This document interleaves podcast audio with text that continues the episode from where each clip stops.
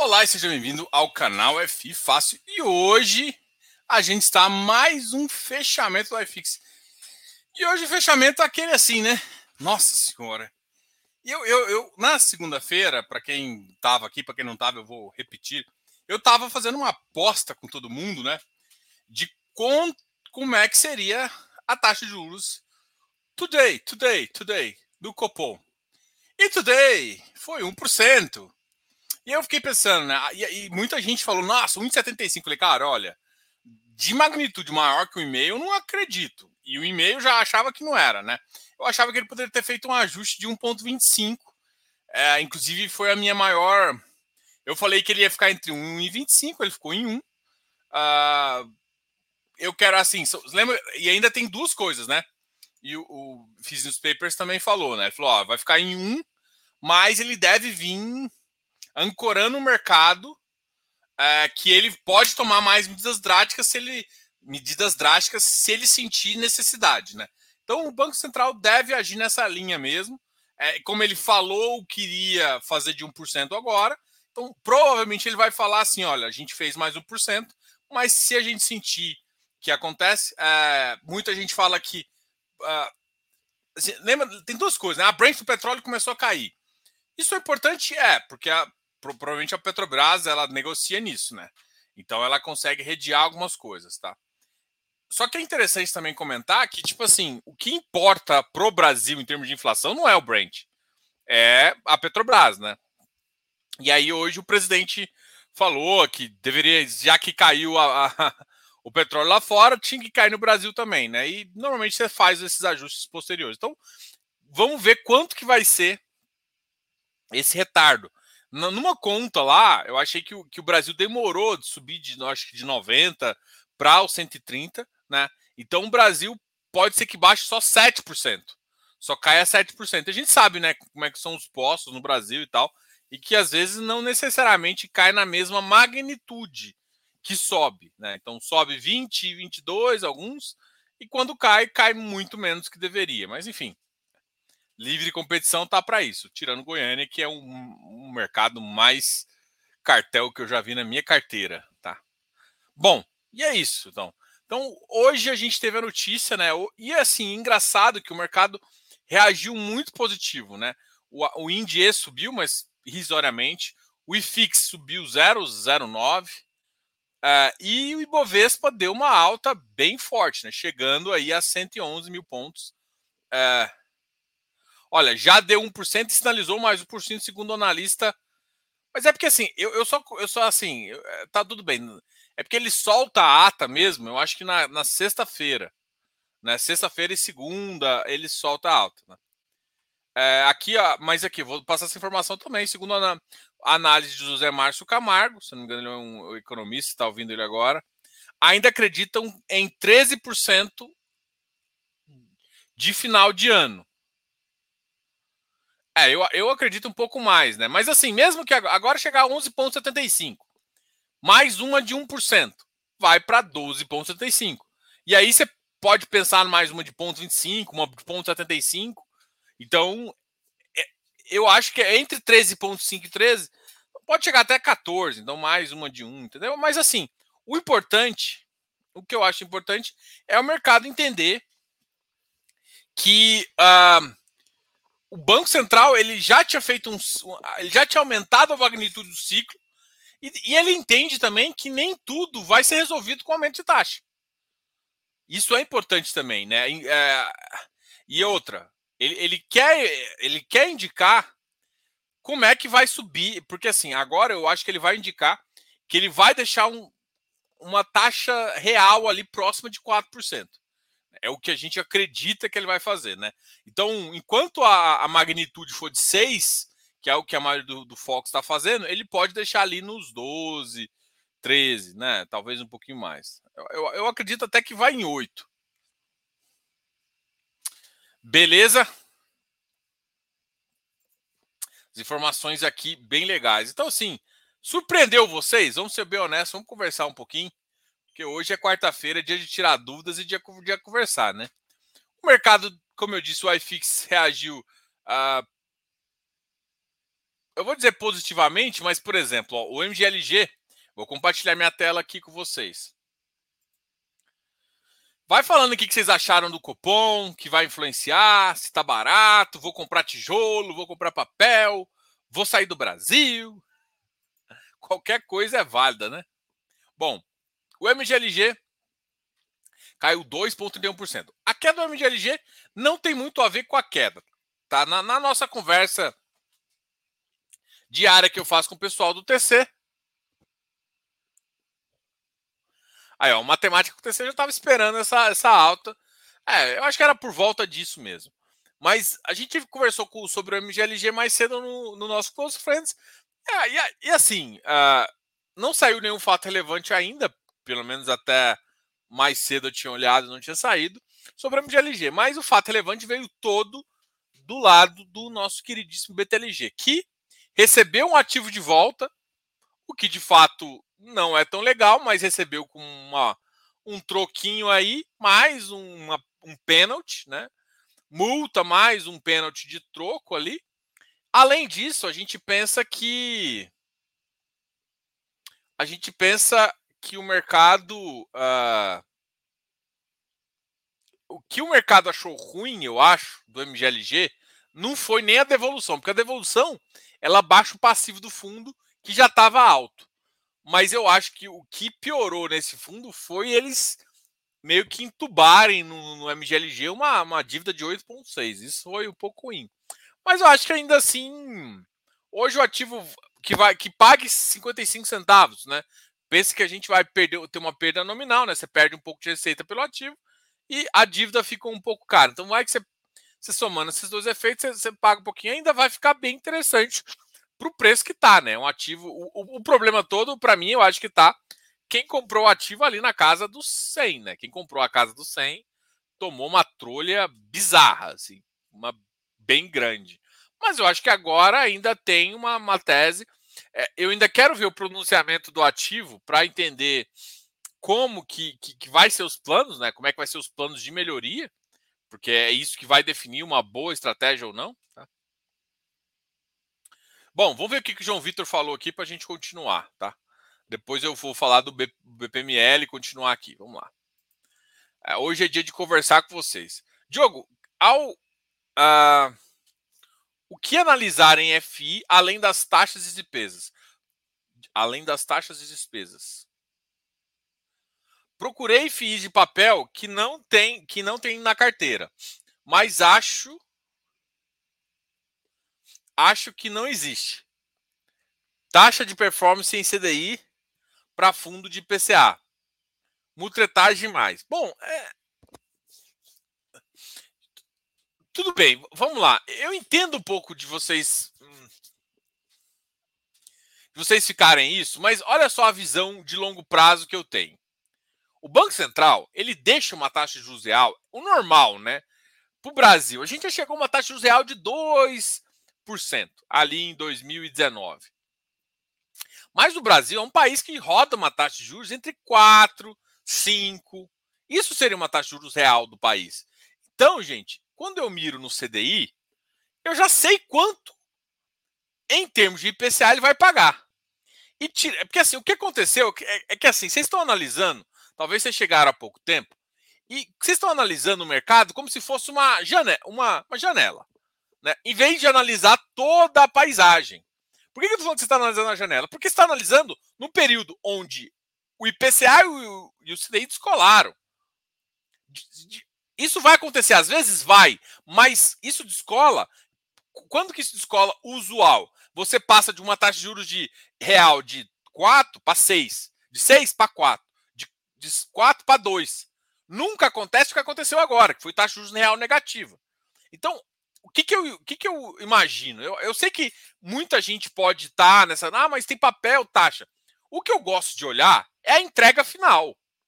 Então, assim, ah, mas ele está cobrando taxa. Não, como é que está a entrega do fundo? Se a entrega descontada a inflação está sendo uma taxa razoavelmente positiva, esse fundo está me entregando bem. Independente. É que assim, eu não fico. É, assim, o que me. Por exemplo, eu faço uma conta, ver se as taxas somadas né, do fundo, as despesas, é, de, porque assim, muita, muito gestor ele, ele faz uma coisa, ele coloca performance como se fosse, ele coloca uma taxa muito baixa de performance, porque em vez dele cobrar uma taxa de administração adequada para o fundo e não assustar a galera, ele cobra menos, mas ele bate, ele aumenta a performance colocando ali no CDI que ele sabe que vai bombar. Tá? Então, isso, isso que eu acho que é, que é. Ah, mas você se incomoda? Não, o que me incomoda é quando o cara não me entrega. Então, assim, eu. Uh, muita gente fica discutindo taxa, tal, tal, tal. Tem taxas que são que eu analiso e eu fico fora. Que, que assim, eu vejo que o custo, que a entrega é baixa e o custo é alto. Aí, isso para mim é no way. Agora, ah, o custo tá ali. Ah, tá caro, tá, mas você vê do bem do portfólio, a entrega tá boa. Se o custo não tá absurdamente caro, mas a entrega tá boa, eu, eu fixo na entrega. Porque assim, cara, primeira coisa, analisa o resultado. Se o resultado é bom, e, e de, em, em, termos de entrega já, eu não tô, eu já tô falando última linha. Se o resultado é bom de caixa, faz sentido eu ter esse cara. Eu não vou ficar me apegando a, nossa, mas ele está ganhando tanto. Eu acho que assim, se o cara está ganhando pouco, não vai fazer sentido para o gestor, ele vai trabalhar. Se o cara está ganhando pouco, é o time é pequeno e o cara não está olhando direito. Assim, para o cara, para o mercado ser bom, tem que receber, tem que lembrar disso. Ah, mas está pegando CDI. Assim, toma cuidado para não achar que essa, nossa, é mutretagem CDI com IPCA. Gente, sendo bem honesto, não é legal. Né? Porque o cara às vezes tem uma carteira mais. Mas tem que lembrar que desde sempre a, o CDI está atrelado ao IPCA. O CDI ele tem que ser uma sempre na vida toda nossa. E agora está voltando a isso, né? A gente espera. O CDI sempre foi é, uma, uma, uma, um IPCA mais um juros real embutido. Então, quando eu falo que eu quero bater o CDI, eu já estou querendo, basicamente, bater o IPCA mais uma taxa de juros embutido. E essa taxa de juros real, ela varia de acordo com, com o mercado. Às vezes, igual nesse momento de estresse, vai ficar com juros real maior, e se você for olhar em 2019, vai ficar com juros real menor. Ou seja, a inflação estava 2, a gente estava com, com CDI a, a 6. Então, assim, ah, é injusto o cara olhar para CDI? Não. Mas, assim, aí a gente, depois de 2019, a gente sofreu uma, uma coisa que todo mundo começou, ah, é sacanagem, sacanagem, sacanagem. Por quê? Porque aí a gente entrou em, no, no mercado onde o CDI estava baixo e o IPCA disparou. Aí a gente ficou com juros real negativo. Mas isso foi a primeira vez na história e eu acredito muito certamente que vai ser a última. Eu acho que não faz sentido o Brasil, sei lá, a gente não é Suíça para ficar com esse país. Então, assim, por isso que eu critiquei o Banco Central lá atrás, em muitos aspectos, em relação a isso. Então, assim, é, o Banco Central errou, entendeu? Fato, não dava para deixar, não precisava de uma, uma taxa de juros tão baixa. E, a, e quando. Só que assim, agora ele aumentou e agora ele está à frente. Ainda, cara, se a gente for pensar, é, se você pega o CDI e divide por 12, hoje com 11,75. Né? Vamos pensar a inflação do mês, né? do próximo mês. A 11,75, se a gente pegar, a gente vai, vamos pensar que a gente vai pegar, não maio, abril todo. Vamos pegar abril todo. Se o, me, se o mês de abril der uma inflação de 1%, a gente ainda tá. A gente, por mais que. Não, eu não olho os 12 meses só, eu olho mês a mês. Eu ainda estou com taxa de juros real mês negativa, porque eu estou com uma inflação de 1% e meu CDI está rendendo 0,90. Para que isso volte, por exemplo, o, o CDI tem que estar tá pagando tipo acima de 12, 13, por exemplo, e a inflação tem que estar tá abaixo de 1 e abaixo. Porque a 12% mais ou menos é 1, é 1%. Entendeu? Então, assim, é, eu, eu, eu tenho medo de falar em sacanagem, porque eu acho que o contexto que a maioria dos fundos foi criado foi um contexto normal, onde sempre existiu, o CDI sempre foi embutido numa taxa de juros real nele, né? Então isso sempre aconteceu. Então não acho que é tão absurdo. É que agora é, é, algumas coisas ficaram discrepantes. Quem ficou muito discrepante, eu vi que algumas gestões, alguns gestores tiraram, olha, minha performance ficou estranha. Pô, devolveu parte para o cotista, natural, isso é bom, que isso dá um efeito menor e melhor resultado. E alguns outros não. Os que não fizerem, esses caras estão meio. Tipo, eles ganharam muito e não quiseram devolver nada, porque, enfim, tá estranho. Esses caras saíram da minha lista. Ponto. Agora, eu não fico brigando porque por um cara que só porque ele está atrelado. O que importa para mim é a última linha. Agora, é, não, assim, aí eu volto a falar uma coisa aqui, João Vitor, que, que começa a fazer sentido. Olha só. E assim, não é, eu gosto de fundo imobiliário, gosto mesmo, mas cara, olha os FII infra, mano. Olha os FII infra. A maioria de FII infra não tem performance. A maioria, tem alguns que tem, tá? Tipo, CPTI tem. É, alguns não tem, tá? Então, alguns, cara, estão com taxas um pouquinho mais ajustadas, mas você vai ver a entrega final do cara. É um cara que paga competência, ou seja, se aumentar a inflação, você já recebe. Tem um monte de coisa interessante. Então, o que, que eu falo? Se você está afim de FI de papel, significa que você está afim de comprar crédito. Então, você vai olhar crédito, não fixa só em fundo imobiliário, não abre o horizonte para todos os fundos fechados. Abre para agro, abre para infra, entendeu? É isso que eu acho que falta. Então, é esse como, como consultor, o que eu falo para todo mundo é o seguinte, cara. Nem sempre é melhor aquele olhar agora para fundo imobiliário. Ah, mas papel é bom, papel é bom, mas papel no sentido de crédito. CDI ou IPCA? Para mim, os dois vão ser bons. Talvez eu, eu, eu, eu prefiro entender de taxa real, que é o que me dá dinheiro. O CDI não me dá dinheiro. O que me dá dinheiro é a taxa real. O CDI só me dá dinheiro se o Banco Central ajustar o CDI para dar uma taxa real. É isso. É mais ou menos isso que eu quero explicar para vocês. Então, assim, mas eu gosto de ficar exposto ao CDI? Gosto. Porque eu acho que, que pode acontecer em algum momento o que eu chamo de overshooting. Que é basicamente a inflação dá, um, dá uma baixada forte e eu ter uma taxa aqui alta. Então, no curto prazo, eu ter um CDI que me segura, é como se eu me rediasse da, da, da, da, baixa de juros que pode ser mais lenta que a queda da inflação. E, na verdade, não pode, deve ser mais lenta. Então, a inflação deve acomodar antes da taxa de juros. Então, isso é importante para a gente entender. É claro que eu acho que agora o movimento do Banco Central vai. a, a inflação deve ceder mais lento, então, a, a, o Banco Central pode acompanhar de forma mais lenta essa questão também. Então, isso para mim também é, é, tão importante quanto. Mas eu, eu analiso, quando eu vejo tudo isso, eu vejo crédito. Não importa de onde vem. Ah, mas é muito diferente. Não. É diferente, mas não é muito diferente. Então, pra, olha para tudo de crédito no mercado, sabe? Eu ainda não curto fundos abertos, todo mundo sabe aqui, eu gosto de fundo fechado.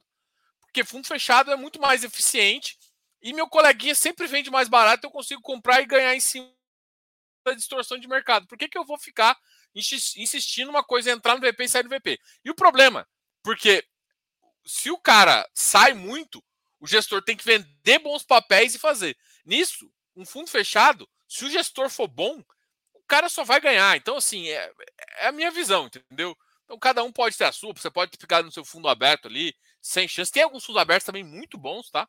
Não, não vou desprezar os fundos abertos, tá? Mas hoje em dia, minha visão é fundo fechado 100%, sabe? Então, o que eu, a única coisa que eu parei de olhar é assim, cara, eu não preciso olhar só para CRI. Eu posso olhar para CRI, mas eu posso olhar para debênture. Só que para que eu vou ter debênture direto? Eu posso ter debênture via uma gestor que me paga isenção tal qual tá. E ainda tem um gestor olhando para mim. Por que isso não seria melhor? Entendeu? Bom, é, alguém que falou comigo aqui, vamos ver o que, que vocês estão falando comigo. Uh,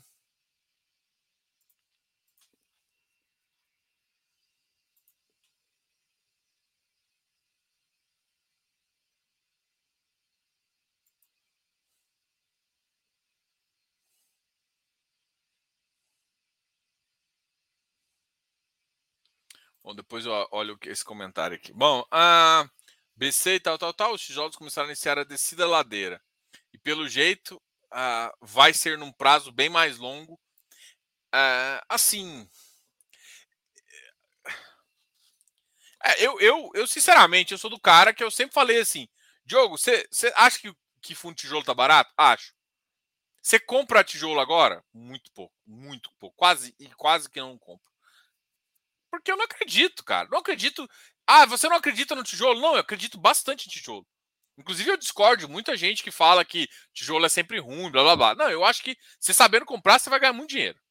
Mas o problema todo é que é o seguinte: é, existe uma confusão que as pessoas falam, é que assim, fundo imobiliário, ele, ele compra um ativo real, mas ele não é um ativo real.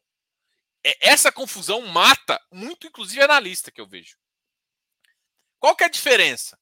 A diferença é que por mais que ele se comporte como um ativo real, no curto prazo, ele é um ativo de juros. Ele é um ativo de juros.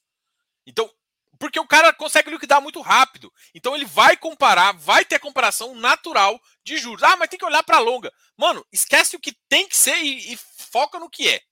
Então, assim, eu, eu, entendo todo mundo falando, eu concordo com muita gente, mas o que, que adianta focar no que deve ser e não focar no que é? Ah, pode ser porque tem muita pessoa física, pode ser por vários motivos, mas o que é o que é. O que é é real. Assim, o mercado, o fundo imobiliário, ele é um ativo, é um veículo para acessar o mercado imobiliário. Ele se comporta, tem comportamento de longo prazo de ativo real, mas de curto prazo ele tem ele tem comportamento de juros. E todo mundo te fala de NTNB, mas não é de NTNB que ele segue. Não é. Não é. Não, não no curto prazo. Então, se eu fosse modelar, no curto prazo eu modelo muito mais com uma CD, com uma, uma, uma spot. Desculpa, mas assim, pode falar o que for, pode falar que eu estou errado, mas quem aproveita o mercado, quem ganha dinheiro no mercado, olha dessa forma. O que, que acontece? Você paga mais dividendo no curto prazo, você ganha mais. Cara, olha só o mercado. Por exemplo, eu vejo o Canip. Olha tanto que o mercado não sabe olhar para o futuro. O Canip é um cara que paga competência. Pagando competência, eu tenho uma. uma, uma, uma eu, a, Petrobras subiu 20% do IPCA. Ó, ó, ó, ó, a situação do Canip. Canip bateu 98, quase perto do VP. Ah, mas tem emissão. Ok. Mas por que, que ele caiu tanto? Porque ele pagou mal. Só isso. Você vai olhar, ele, ele tá com uma taxa muito próxima de alguns middle. E middle, e middle está com 7, 8% de ágio. Por que, que o Canip? Porque ele decolou. Só que a pessoa esquece de olhar para o futuro. Tá, olha, última inflação, 1,10%. Isso já vai fazer o ativo pagar 1,4%, 1,3%. É claro que é média e tudo mais. Agora pensa no próximo mês ainda, que a inflação pode vir 1,2, 1,3. Cara, a média. E assim, o que, que, que, que eu estou querendo falar? É que o ativo vai pagar mais. E a galera está olhando só o curto prazo. Ou seja, o cara espera o resultado acontecer e nem para analisar o que vai subir ou não. Então, assim, você acha que esse cara que está olhando só o dividendo, que, assim, cara, eu vejo muita gente falar besteira, no sentido assim, cara, tem uns, tem uns caras no canal aí, velho, não quero nem citar o nome, um canal aí que cara, a, a métrica do cara é falar para olhar dividendo. Pô, bicho, e o cara que tem mais de 200 mil pessoas lá falando para ficar merda de ficar olhando só dividendo. Sim, o cara disse que você é preso. Ah, vai cagar, né? Então, assim, aí, aí alguém me fala, não, mas a gente tem que olhar para B. Cara, eu entendo que tem que olhar para B. Quando eu vou fazer uma, uma valuation para entender o valor do ativo, é óbvio que eu vou olhar. Mas quando eu vou olhar no curto prazo, eu olho como juros. E, e, e tem que tomar muito cuidado, porque olhar como juros, não, não, às vezes não dá para colocar B. Às vezes você tem que. E não é, não é só dividend yield. É isso que o pessoal confunde. Ah, mas então no curto prazo eu tenho que olhar o dividend yield. Não! Dividend yield é passado. É fluxo no curto prazo. É totalmente diferente. Então, as, as, cara, sei lá, a pessoa confunde. Dividend yield é passado. Como assim, Diogo? Dividend yield é o que o fundo pagou versus o preço dele no passado. É isso a dividend yield. Você pode até pegar no preço atual, mas é, o, o que pagou, pagou no passado. Não te interessa o que pagou no passado. Interessa o que paga no futuro. É, é, isso que tem valor. O problema todo é, vou comparar com a B, vou, vou pagar com a longa? Se você quer oportunidade, não. Se você quer analisar para longo prazo, beleza. Só que você vai estar sujeito ao cara no curto prazo cair. Se você tá ok com isso, cara, tijolo ainda é bom. Se você não tá ok com isso, você vai ter que começar a fazer análises mais curtas e de, e de, de visão mais, mais perenes, assim, sabe? Tipo, sei, sei lá, tô falando aqui, mas. Enfim, é que às vezes eu fico. É, é que assim, é difícil contar essa história para as pessoas de que nem tudo é NTNB. Nem tudo é, é futuro. Porque quando eu tenho um ativo de liquidez de dois dias, o que manda, o que manda é a, a taxa de oportunidade. Porque é muito fácil, independente desse cara. Vamos supor que eu troque dois tijolos. E eu não troco tijolo. É muito fácil eu trocar de oportunidade. Porque é muito fácil eu sair desse ativo e voltar para ele. Eu fico com carrego interessante, por exemplo, se eu, se eu prevejo que o fluxo desse ativo vai cair, então, independente da, dele estar abaixo do preço de custo, no curto prazo, fundos de tijolo. É que assim, ninguém te vai te contar isso. Por quê? Porque, de fato, é um problema. É um problema para o mercado. O que, Diogo, prova que isso é um problema. A prova disso é o que está acontecendo com a HGPO, é o que está acontecendo com o PAT-C. O mercado está tão assim, e o mercado não está tão aquecido. O mercado só, só, começa a ter comprador de, de ativo real. Ele olha para aquele, aquele diferença entre ativos e começa a falar: caralho, eu, eu pagaria esse preço. Então significa que está ruim de comprar? Não está ruim. Só que o problema é que quando vai chegar naquele patamar. Então, assim, tá tendo distorções. Só que no curto prazo, isso não vai mudar. É, é, isso que todo mundo fala que, nossa, vai mudar, vai mudar. As pessoas, as pessoas não vão entender. Porque ela vai olhar a taxa de juros. E, e, mesmo que ela olhe fluxo no curto prazo, que é uma das sugestões que eu dei, no curto prazo, alguns fluxos continuam sendo ruins ou piores, ou, podem piorar. Isso faz com que no curto Ah, mas você teria que analisar. Então, sim, no curto prazo, você tenha esse problema também. Então, por ele ser um veículo financeiro que compra, ele só vai ter um, um comportamento de ativo real no longo prazo. E, são duas condições: é longo prazo mais mercado altista. Não é só longo prazo. Você ah, confiar longo. Se o mercado ficar herda durante 10 anos, esquece. A, o que vai mandar é a taxa real, nominal, bruta que o cara vai fazer. Pode chorar, pode espernear, que não tem ninguém que faça alguém trocar um ativo uh, que está pagando 12 para um ativo que está pagando 9, porque o custo de reposição dele é mais. A não ser quem paga mais? Quem sabe do valor do ativo. É o mercado real, aí outras coisas. Então, ou você sai para o mercado real, ou você não tem saída no mercado imobiliário. No mercado imobiliário de iFix, tá? Então, assim, é, cara, é um problema. Qual que, qual que é a questão que ninguém te conta, que é um problema novo também? E aí você fala assim, ninguém sobreviveu. Porque assim, sempre foi assim. O mercado sempre foi cíclico, todo mundo sabe disso. Então, se você for olhar, tudo é cíclico. O problema todo é que a, a gente teve dois problemas de ciclo antes de ter um ciclo positivo. E se, se brincar, a gente pode entrar num outro ciclo negativo por conta do mercado externo que seja mais problema. Então você pode ter, em vez de cinco anos, você ter, sei lá, em vez de ter quatro anos, você ter cinco, você ter dez, você ter 15 anos desse mercado. Então, se alguém te falar que isso ah, mas repõe, repõe. Se você for olhar em qualquer gráfico, eu concordo com todo mundo que olha para tijolo e vê o tijolo. O que, eu, o que a única coisa que eu falo é o seguinte: o mercado imobiliário, enquanto ele for da forma como que ele é no Brasil, com mais pessoas físicas, o comportamento dele não vai ser, de forma alguma, olhar a futuro. E ele vai ser um comportamento do curto prazo de ativo de juros. Isso. Ou seja, se ficar muito tempo, juros longos, isso aqui, isso aqui, o que, que vai acontecer? Os tijolos vão ter que ser vendidos para o cara tirar tira e aí sim valorizar. E aí, ou seja, os grandes, você não vai conseguir fazer isso, eles vão ficar com o yield mais baixo, e, e os médios vão acabar, e os pequenos vão todos rodar. Os médios vão ter que dar um jeito ali. Então, assim, eu. É... Mas é a minha visão, tá? Vamos ver o que vocês estão achando aqui, porque eu acabei entrando num loop aqui para responder uma coisa. Vamos ver o que vocês estão falando aqui. Opa, foi mal.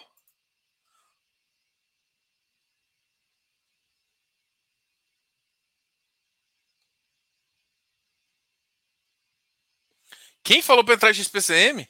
Oh, meu Deus. Ah, foi esse cara aqui mesmo. Foi esse cara, foi esses loucos aqui que mandaram mesmo. Esses malucos que mandaram. Esses malucos mandam só olhar dividend yield. Esses cara, dividend yield é passado. Como é que você avalia alguém? Ah, não, eu fico muito puto. Só, só de pensar, bicho. Eu não devia estar falando isso, não, mas bicho, isso me deixa tão assim. Caralho, velho. Ah, o problema todo é o seguinte: quem sabe fica olhando assim, nossa, que bosta. Quem não sabe, acredita, mano. Acredita. Que é muito simples, é só olhar esse númerozinho. Aí o cara vai lá, pega um, um site, entra num site, X, não vou nem citar o nome, e começa a filtrar por isso e entra aí. E depois vem, nossa, mas ele pagou tão bem no mês, no outro ele pagou tão mal. É claro, ele pagou isso, isso, isso, isso que é não recorrente. Aí o cara não entende que é não recorrente, não entende que é FFO. Ou seja, não fez a lição de casa porque alguém maluco mandou o cara só fazer isso. Enfim, tá essa bagaça aqui. Vamos, vamos continuar aqui. Vamos lá. A próxima reunião, vamos para 12.5. Então você está esperando de ponto 75? Ah. Assim, segundo o nosso amigo uh, uh, Physics Paper, o pessoal está apostando mais uma de 1%. Eu acho que o Banco Central só vai baixar para 0,75 quando ele tiver mais certeza. Quando ele, quando ele fala assim, ó, eu já diminuí, é assim, esse, o que, que é importante desse Copom? Eu diminuí a magnitude, eu estou atento, posso subir mais 1%, mas a minha magnitude já diminuiu. Ou seja, eu já dei 3 alta de 1,5, já dei aquele pancada, agora eu vou fazer o ajuste fino. É que para mim, ajuste fino abaixo de 1%, tá? Mas do ponto de vista de magnitude, já começa a falar que precisa de menos. Porque assim, não faz sentido eu achar que vou, vou precisar subir 1,75, 1,5 e subir só 1 agora. Então, quando eu subo 1%, significa que eu acho, na minha concepção, é que é menor ou igual do próximo mês. É isso que eu acho. Então, isso é, esse recado, para mim, é importante para o mercado. Ou seja, para o próximo mês, eu vou, vou, vou pegar, é, vai ser maior, vai ser igual ou menor que 1% e que seja igual. Ou seja, não precisei, ou seja, o Banco Central fez a coisinha certa.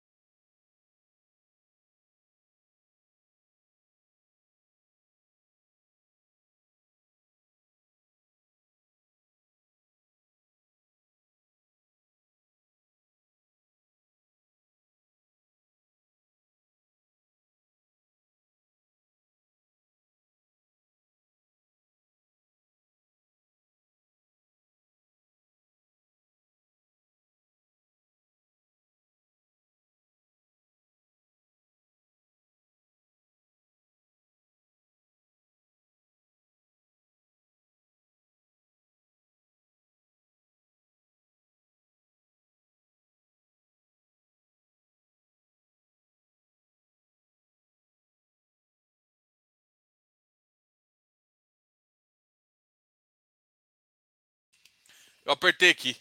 Foi mal. Sem som, sem som, sem som. Voltou, voltou? Eu acho que voltou agora. Pera aí. Deixa eu ver aqui se voltou. Alô, alô, Terezinha. Alô, alô, Terezinha. Aquele abraço. Aquele abraço. Até onde vocês escutaram? Que eu fiz um discurso de quase 20 minutos aqui. Até onde vocês escutaram?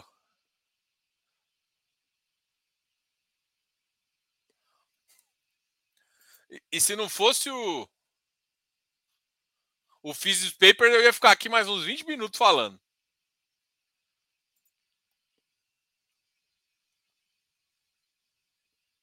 Até onde vocês escutaram? Para, Diogo. Para, Diogo.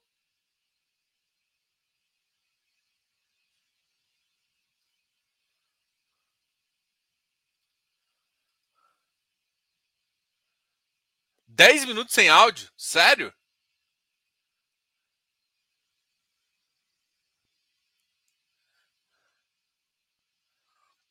Essa aqui é uma boa pergunta. Eu achei engraçado colocar o Papai Noel assustado com essa taxa de juros. Não ficou engraçado? Não ficou essa a intenção? Diogo, perdemos o discurso todo. Bom, vamos lá. Bom, sobre o Tegar. Eu falei que eu gosto muito pessoal, tá? Eu gosto muito do, do, do, do, do pessoal do Tegar, aqui de Goiânia. Eu conheço o Diego, cara, baita empreendedor, bom gestor também. O que, que me incomoda? Eu olho para um ativo, como eles estão investindo em desenvolvimento, eu tenho uma expectativa, esquece IPCA, mais uma expectativa mínima de TIR de 15% a 20%. Isso pode ser transferido ali num INCC mais 8, INCC mais 10. Era essa a expectativa. Se eu boto as taxas, eu, eu topo pegar 14% a 15%. Assim, é isso. Esse é meu ajuste. Eu saí de, de uma TIR de 16 e para 12. O que está acontecendo é que ele está comendo 3, 3 pontos e meio ali. Então, então eu estou saindo de uma TIR de, de 16 para uma TIR de 13. E ele só está me entregando em rendimento 11. E aí gerou um problema, porque algumas emissões ele fez um pouco abaixo ou ali próximo da emissão, que me comeu ainda alguma coisa. Então, assim, eu não gostei dessa situação. Essa situação fez com que o, o retorno do ativo versus risco. Ah, mas a, a TIR do mercado estava. Não, não interessa a TIR do mercado. O, olha a taxa de, de loteamento, olha a taxa disso. O cara tem que me entregar 16%. É isso, assim, no mínimo o cara tem que me entregar 16%. Que seja 12% de rendimento real, mas os outros 4% tem que ser de VP. Se ele não está você não tá conseguindo aumentar 4% de VP por ano, tem alguma coisa errada. Eu estou baixando assim. Então, assim, e aí você vai olhar, os números dos caras são bons, as operações são redondas. O que, que mata um pouquinho? Cara, o que mata um pouquinho quando eu olho é a taxa de performance. Ali a taxa de performance machuca o, o retorno. Aí eu acho que. Quando eu olho, se fica na cara que, putz, isso. Ah, mas eu nem olho para os 30%. Eu olho no final, número final, tá machucando. O resultado final e a entrega tá ah, inferior ao risco que está correndo. Ativo é ruim? Não. É, cara, operações redondinhas, isso aqui. Ou seja, a operação redonda, o ativo é bom, mas você vai olhar risco, retorno. Eu acho que eu estou correndo muito risco, mais risco, né? Porque eu estou no equity e o retorno está ali, tá, tá descalibrado. Parte disso eu acho que é por conta de de eu acho que quis entregar muita coisa com performance e eu acho que, que esse, esse retorno ali não tá. Falta calibrar ali, falta calibrar urgente. Né? É urgente que falta calibrar. Ah, Diogo, mas agora vai subir a CDI. Vai, vamos ver como é que vai estar entregando. Imagina se ele entregar ainda abaixo de CDI. Isso é complicado, entendeu? Então, assim, foi esse é recado. Assim, não é. Então, nesse ponto, o que está me incomodando é quando eu olho o resultado final, eu olho minha expectativa de tiro, do tipo de, de mercado que eu estou correndo, e eu olho o final. Cara, essa conta não tá. Agora o ativo é ruim? Não. Então, assim. É, mas assim, aí é como a gente entrado nessa, nessa questão de quando acontece, nesse caso eu acho que está acontecendo um pouquinho. Tá? Eu já troquei ideia com os caras, ainda continuo. Se o cara quiser vir aqui no canal falar, debater sobre isso, tá muito aberto aqui. Mas eu não consigo olhar para o retorno do fundo. Ah, vou pagar 12%. Pagar 12%? Eu estou correndo risco de equity para receber 12%? Não, tá errado. Eu tenho que receber no mínimo 15 a 16%, independente da taxa de juros. Com uma taxa de juros mais baixa, isso fica mais atrativo. Diogo, mas e outra coisa, precisa ser tudo em retorno nominal? Não, pode ter parte em equity. Só que esse equity tem que ser realmente valer. Se você for olhar nos, nos 20, 21, não teve esse, esse resultado. Por quê? Por conta das emissões. E aí isso, pô, eu pego uma emissão onde eu não consigo atrelar valor no fundo, é problemático. Então, esse desenho ficou complicado, entendeu? Deixa eu ver o que vocês estão falando ali no começo.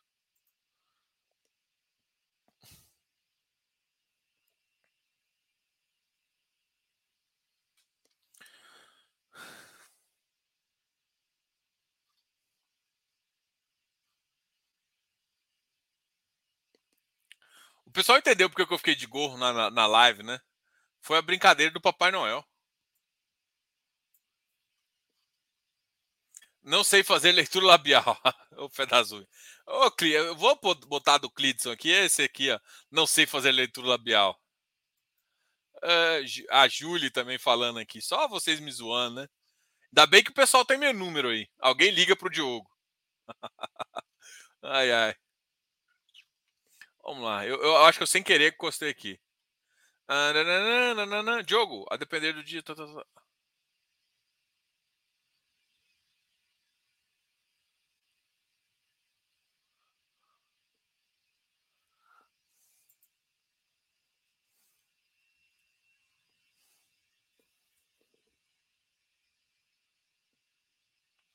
É, Diogo, a depender do dia, preços commodities, mas não tem como prever preço de milho, trigo e petróleo. Depender do tempo de guerra e quais sanções continuarão em impacto.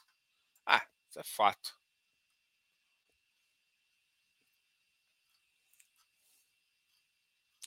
Vamos olhar aqui que vocês estão falando. Deixa eu voltar aqui então para a tela, já que foi só essa última pergunta. Tá, tá, tá.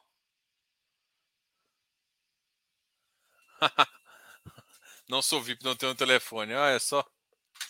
Bom, deixa eu compartilhar aqui minha tela para a gente trocar uma ideia aqui sobre os ativos. A gente falou do MGLG, né? BPML aqui também uma queda de 2,18%. O ARRI 97,76%. O ARRI eu acho que acho que o mercado é assim não gostou do último rendimento, né? Volume aqui de 450. Galg 93 foi outro que sofreu bastante, né? Você lembra que ele ele fez uma missão 85, a primeira, depois voltou para 110 e agora está voltando para 93, que é muito próximo do preço da primeira missão. Maior 72 é os FOFs que estão sofrendo, RBRF mais um FOF sofrendo, Cidil é o ativo uh, de logístico da Rio Bravo uh, Telos, né? Deva 96, Deva é um outro que está sofrendo também, né? acho que depois de, de um relatório, de uma recomendação, o pessoal começou a a, bater muito nele, no hectare, bateu mesmo. Os fundos caíram forte aqui, o Deva chegando a 96, que basicamente é o preço, é, é o valor patrimonial dele, né? Não sei se a galera estava também com medo de emissão, enfim. Helg a 74, RBRR a 99, com a minha 94, com uma queda de 1%. Ah, o RBRR estava meio, tava meio descontava meio fora do patamar dos ativos com essa classe. Né? GGRC caiu mais um pouquinho, chegando a 101. BCFF chegando a 66. Vai seguir seu seu seu seu malvado predileto ali, vai seguir seu influencer sem entender o que, que, tá, que, que você está comprando por trás. É... Não, até o HGLG tá sofrendo, né? Cara, o HGLG voltou para preço de emissão, né? Não tem condição do HGLG fazer emissão agora. Zero condição. A não ser que eles botem 55, né? Aí vai ficar depreciando o ativo para tenso, né? Ainda mais um ativo que é 100% é, que faz só 400, né? GCFF caiu também. Ele tinha subido bastante com aquela. Tá pagando amortização, mas mesmo assim o mercado. Cara, em mercado que, que tá em baixa, FOF tá com comportamento muito ruim. VIG-GT caiu um pouquinho também. 75,45. HGCR. GK, Tegar. Tegar batendo 108. Cadê? Bateu 108 hoje. VIF 76. Versalhes, Patse. Carne CR, GCRI. O VIF tá naquele processo também. Não sei se vocês já viram ah, na, no processo de cisão, para quem vai pro, pro VIF 2 e pro, pros ativos lá. Rura 11.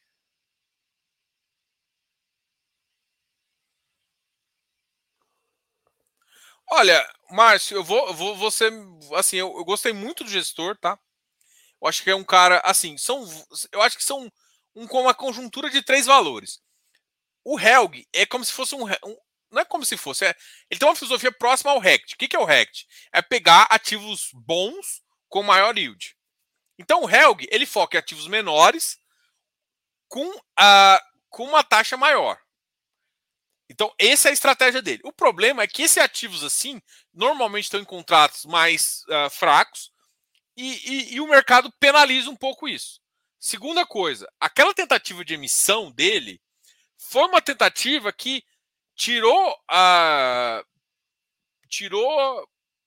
tirou do, do, do radar de alguns investidores que poderiam estar comprando tijolo esse ativo. Porque, uh, porque às vezes, assim, tem muita gente Eu, eu não sou 100% a favor daquela visão de que é, sempre emissão abaixo do VP é ruim. Mas eu acho que, tipo assim, cara, eu, eu enquanto o mercado tá com uma taxa de juros tão elevada, eu acho que é loucura tentar fazer. Eles tentaram fazer e, e tiraram isso. Então, assim, a alavancagem é um ponto.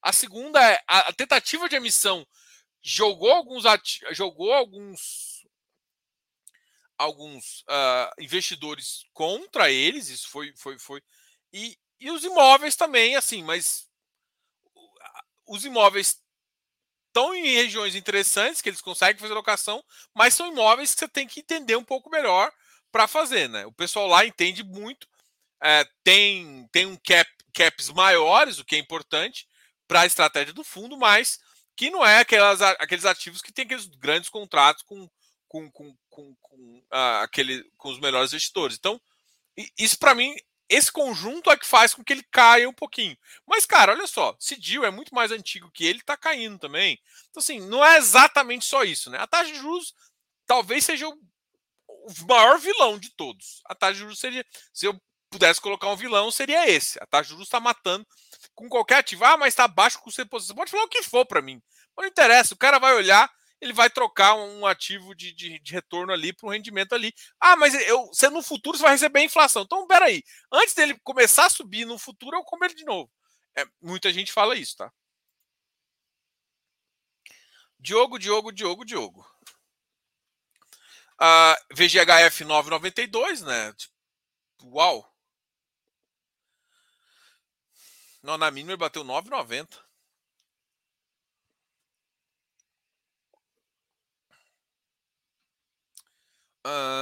Rura bateu na mínima 10,36. HGLG. Aqui, ó.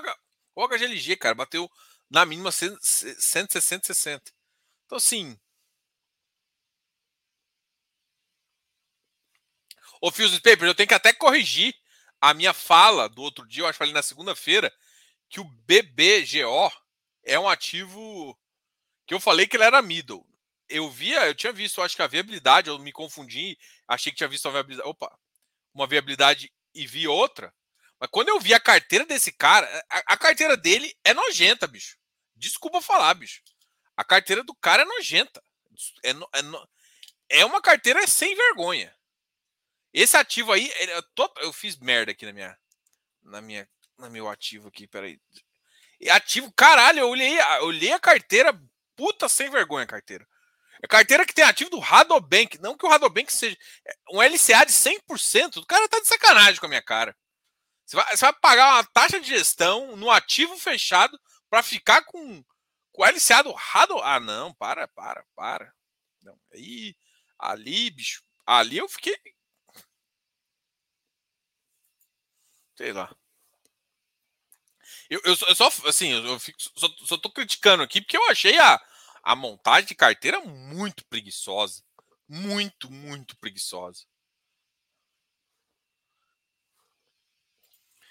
Vamos lá. Uh, Roberto, deixa eu, deixa eu, só me voltar aqui. Roberto, uh, boa noite. A maioria dos, dos FIIs de papel pagaram em 2021 menos que IPCA mais 4, com certeza. Mesmo tendo papéis IPCA mais 8 ou IPCA mais 12. Uh, ah, esse ano estou pegando LCI de IPCA mais 6,5. Tem alguma ponderação?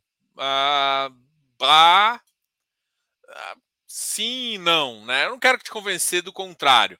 Tem que tomar cuidado, porque, por exemplo, o problema dos FIs é que FI não paga competência, amigão. É assim, o LCA tem outra, tem, você tem mais ou menos outra liquidez. O FI é muito mais líquido. Qual que é a ponderação? Ah, por que, que o IPCA tá, te paga IPCA mais 4? Porque ele só pode pagar o que é caixa. E tem coisa que alguns ativos desse acrua quase até o final. Então você só vai ter parte da amortização lá na casa do caramba, no final desse ativo, né? E dependendo se o cara fazer muita emissão, é claro que fica um pouco no VP e tudo mais, mas enfim. É... Teoricamente ele conseguiria te entregar, porque parte ia ficar no VP, se o mercado fosse mais honesto. Ele ia entregar de dividendo IPCA mais 4 e parte ia subir 4% ali. Entendeu?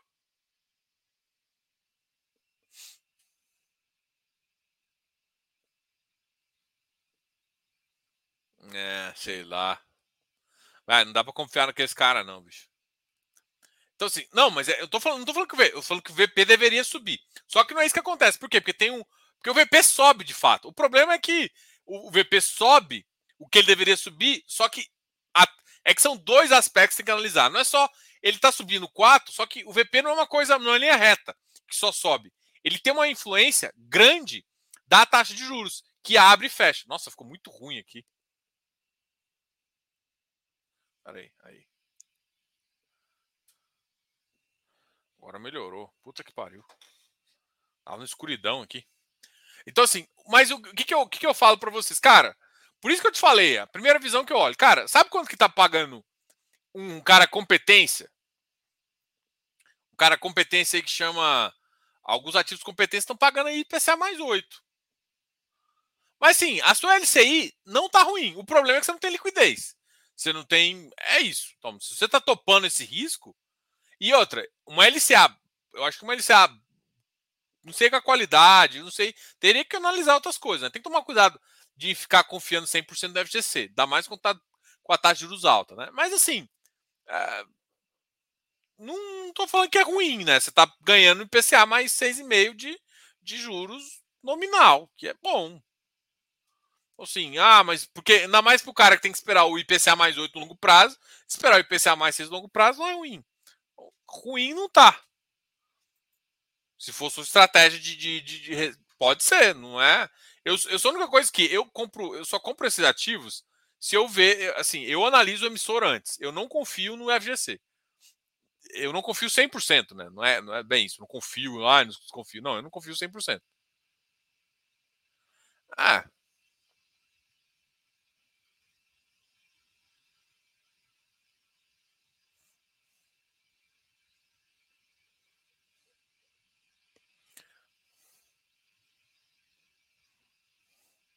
Sei, eu fiz tentando justificar a posição dos caras. Não, bicho. Rapaz, estão devagarzinho, né? Então, para quem falou que o bebê consegue. Não sei, eu não. Eu não posso nem falar porque eu, tô, eu sou muito biased nesse ponto. Sou muito preconceituoso com os caras lá.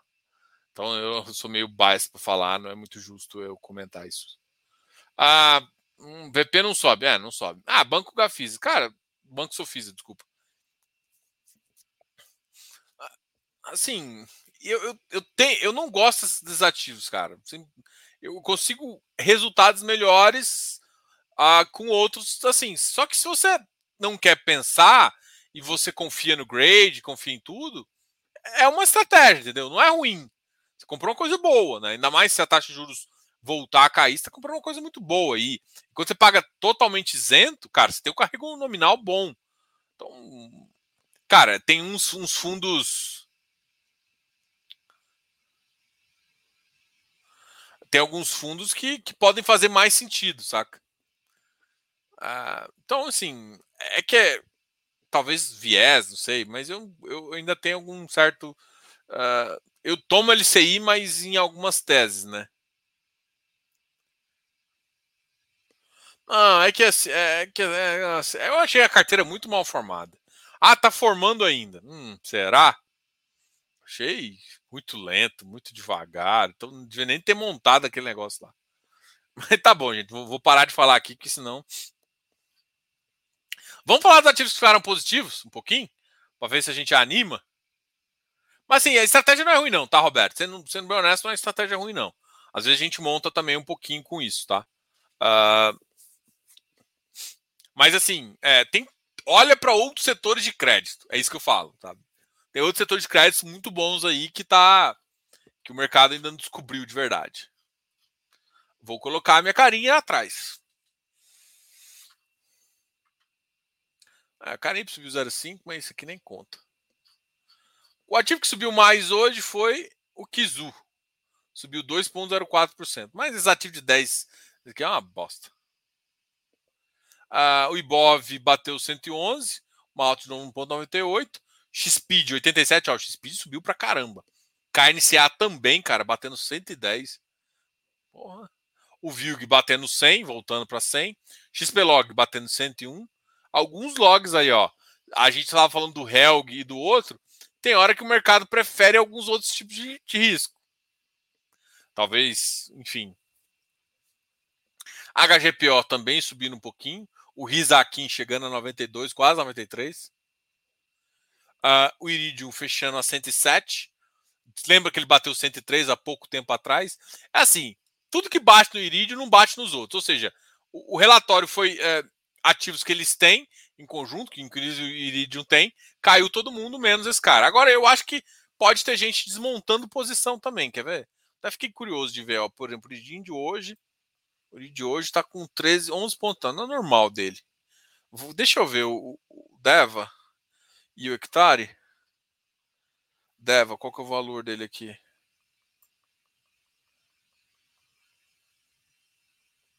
Treze milhões. Ah, 13 milhões eu acho que está o padrão normal dele também. Entre 8 milhões. Está um pouquinho mais elevado. Que eu queria saber se alguém tinha desmontado a posição. Normalmente quando bate 15, alguém. Vamos ver o hectare. Hectare. 15 milhões. Não, mas o hectare é muito maior, então teria que ser um pouquinho maior. Não, foi uma queda normal, até com um número razoável de pessoas. Vou voltar para alto aqui. Ah, uh, LVBI também, ó. Os, os, ativos de logístico bons subiram hoje, assim, bons, desculpa. Os ativos que estão. Uh, ah, que o mercado gosta mais, eu acho. REC subiu um pouquinho, ou JP91.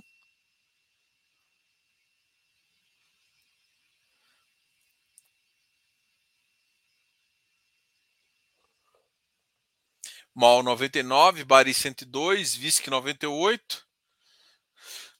Cara, um dos ativos está descontados é o BRCO 96, PVBI, preço.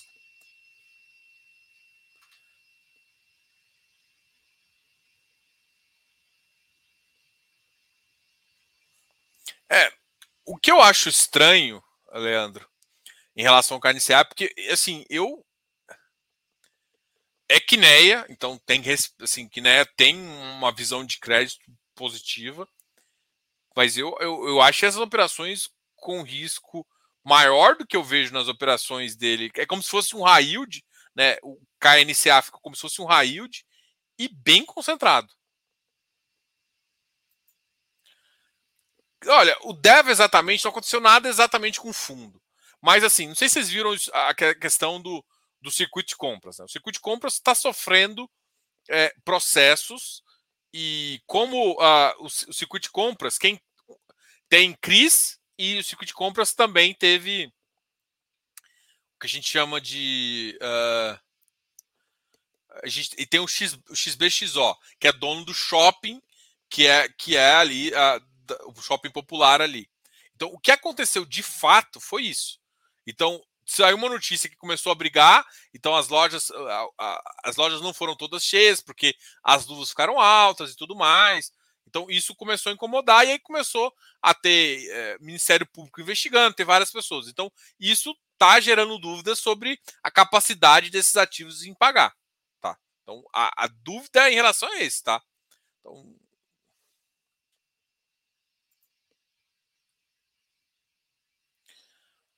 Não, ainda não respondeu o meu e-mail, tá? Uh, mas assim, eles fizeram uma live, Rodrigo. Eles fizeram uma live e, e, eles falaram que eles começaram a pagar por competência.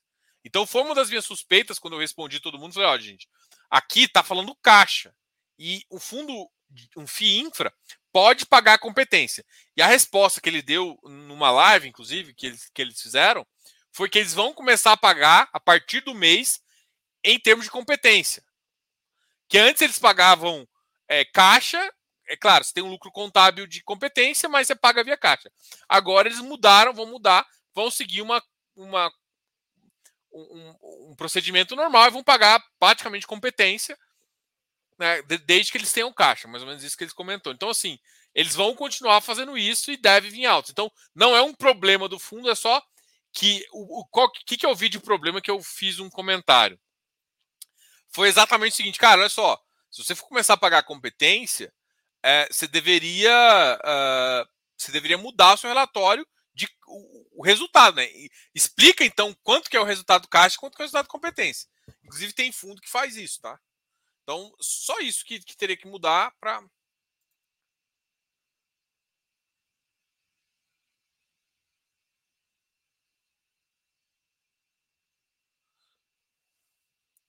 Ah, teve várias coisas. Bom, pessoal, a gente já está aqui uma hora, a gente fez uma, uma aula de dúvidas aqui, já conseguiu conversar com vocês. Amanhã a gente tem uma live super especial com o pessoal da VBI, a gente vai conversar sobre o EVBI, é, é o Fundo uh, de Renda Urbana, o de Essential, que eles chamam, que é o uh, que é basicamente supermercado, essas coisas mais essenciais que eles acreditam, uh, focado em São Paulo tudo mais. A gente vai conversar com o João amanhã para fazer essa live muito legal para você. Galera, muito obrigado a todos que que compareceram hoje. A, a semana que vem é, a gente volta a fazer essas lives, né? Segunda-feira tem a live ali do Fox e quarta-feira a gente tem essa live de tirar dúvidas e conversar um pouquinho. Obrigado a todos que participaram aqui. Lembra que a gente é consultor e aquele negócio lá que a gente sempre fala no final. Deixa um like aqui no vídeo, muito importante para a gente. E quem está reclamando do, do, do, do, podcast, eu vou atualizar, tá? Eu passei um tempo por conta do, do, do menino ali e não atualizei os podcasts, tá? Então dá um like aí, galera. Não esquece de dar um like. E quem quiser contratar a consultoria, fala aí também. Ok? Grande abraço, fui!